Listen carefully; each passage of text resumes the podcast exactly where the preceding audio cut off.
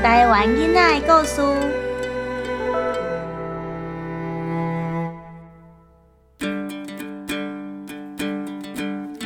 地球起源于台湾原住民的大洪水时代。各位大小朋友，你们有没有想过我们的家是怎么来的呢？嗯，家就是先有爸爸妈妈，然后有我们小朋友啊。嗯，然后在爸爸妈妈之前，还会有阿公跟阿妈。然后我们都住在台湾，台湾，哦，又是地球上的一个小岛。然后地球，呃，地球是，地球是宇宙里的一个星球，大家知道吗？所有的星球都有寿命的哦。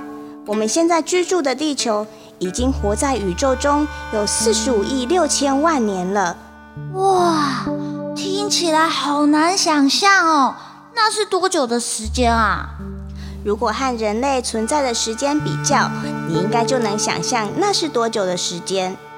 我们人类啊，是经过演化，从黑猩猩的共同祖先分支出来的，距离今天大约是五百万到七百万年。所以，人类在地球的生命中只占了很小很小的部分。也许在很久的未来，地球的寿命还没有结束。人类又演化成另一种动物了，或是人类也会像恐龙一样消失哦。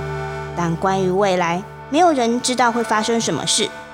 不过，关于以前，我们可以透过科学研究、历史研究、人类学研究各种不同的方法来知道我们是怎么来的。大小朋友们，你们知道吗？因为地球是有生命的，所以地球上的板块是一直不断的在移动、推挤的。我知道，我知道，老师有说过，地球表面由七个大板块和很多小板块组成的哦。对，然后小板块又分布在大板块之间。嗯，七个大板块是是非洲板块、北美洲板块、南美洲板块、欧亚板块、印澳板块、太平洋板块，还有南极板块。只是板块移动的幅度很小。所以，我们生活中几乎不会有感觉。可是，如果时间快转，我们就会发现板块移动的改变其实是很大的。在很久以前，澳洲和南极洲是连在一起的，南美洲和非洲是连在一起的，台湾和中国大陆也是连在一起的。但是，经过板块移动，陆地就慢慢分开，变成现在这个样子。而台湾位于欧亚板块和菲律宾板块的交界，因为地球是有生命的，板块是不断移动推挤的，于是形成了中央山脉。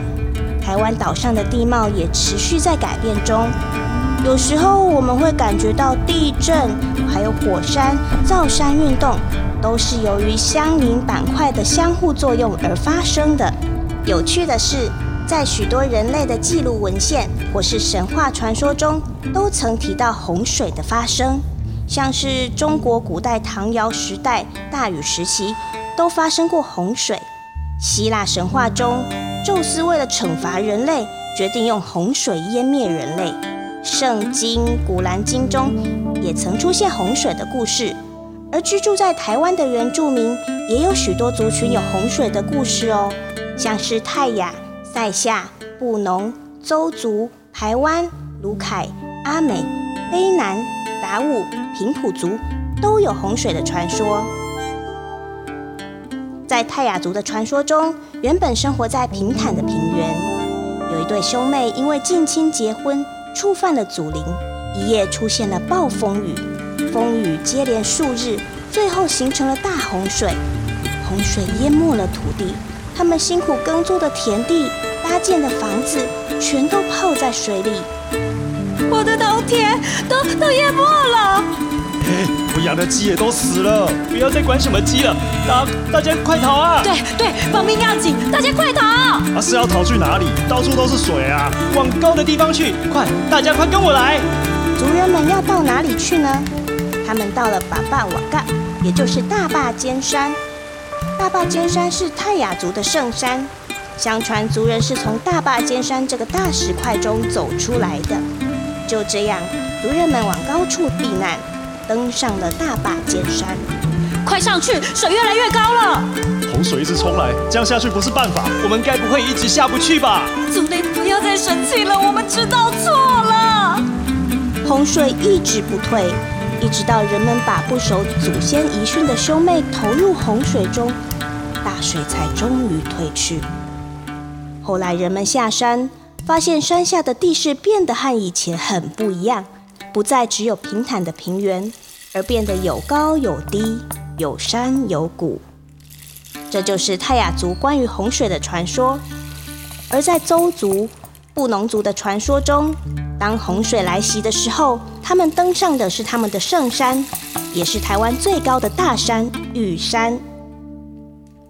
大小朋友们，你们觉得洪水只是传说，还是世界上真的发生过大洪水呢？